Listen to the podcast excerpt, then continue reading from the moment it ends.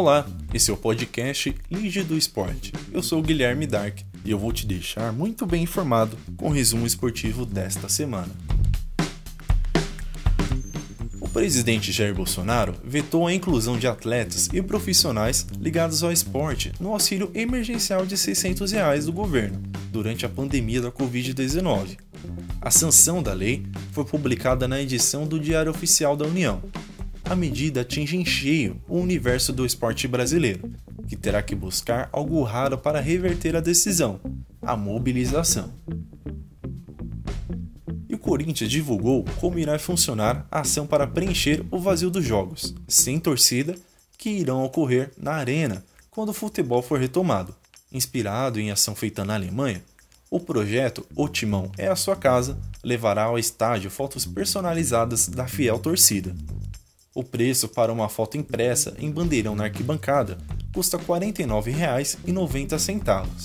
Na cadeira, R$ 199,90. E o conjunto da cadeira mais o envio da réplica autografada para sua casa custa R$ 299,90. A Federação Internacional de Basquete anunciou que os torneios pré-olímpicos de basquete masculino que irão definir as quatro vagas restantes para as Olimpíadas de Tóquio, adiadas para 2021, vão ser realizados entre 29 de junho e 4 de julho do ano que vem, com os grupos e locais sorteados. O vencedor de cada evento garante a vaga na capital japonesa. O Flamengo iniciou uma ação para ajudar os ambulantes do Maracanã, afetados diretamente pela crise do coronavírus. Sem jogos no estádio, não há como trabalhar e levar renda para casa. Sendo assim, o clube distribuiu cartões de alimentação com 55 reais e equipamentos de proteção no combate à Covid-19.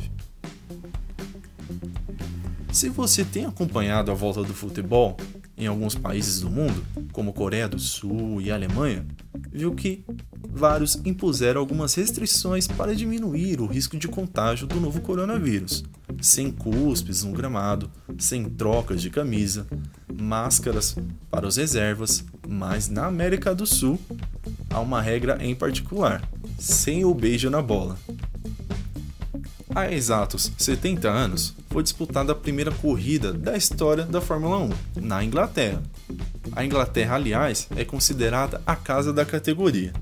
Entretanto, pilotos do Brasil fizeram história na Fórmula 1 conquistando um total de 101 triunfos ao longo dos anos. Emerson Fittipaldi, José Carlos, Nelson Piquet, Rubens Barrichello, Felipe Massa e o grande Ayrton Senna engrandeceram a história do país, com feitos que não são vistos desde 2009, ano da última vitória brasileira. Uma última notícia: a FIFA autorizou que os jogos de futebol realizados até 31 de dezembro de 2020 tenham até cinco substituições por um jogo, uma decisão que gerou polêmica na América do Sul e obteve ampla aprovação aqui no Brasil. A implementação depende da entidade que organiza cada competição. Bom, é isso. Esse foi o resumo da semana e o Lígio do Esporte volta no próximo sábado. Até lá!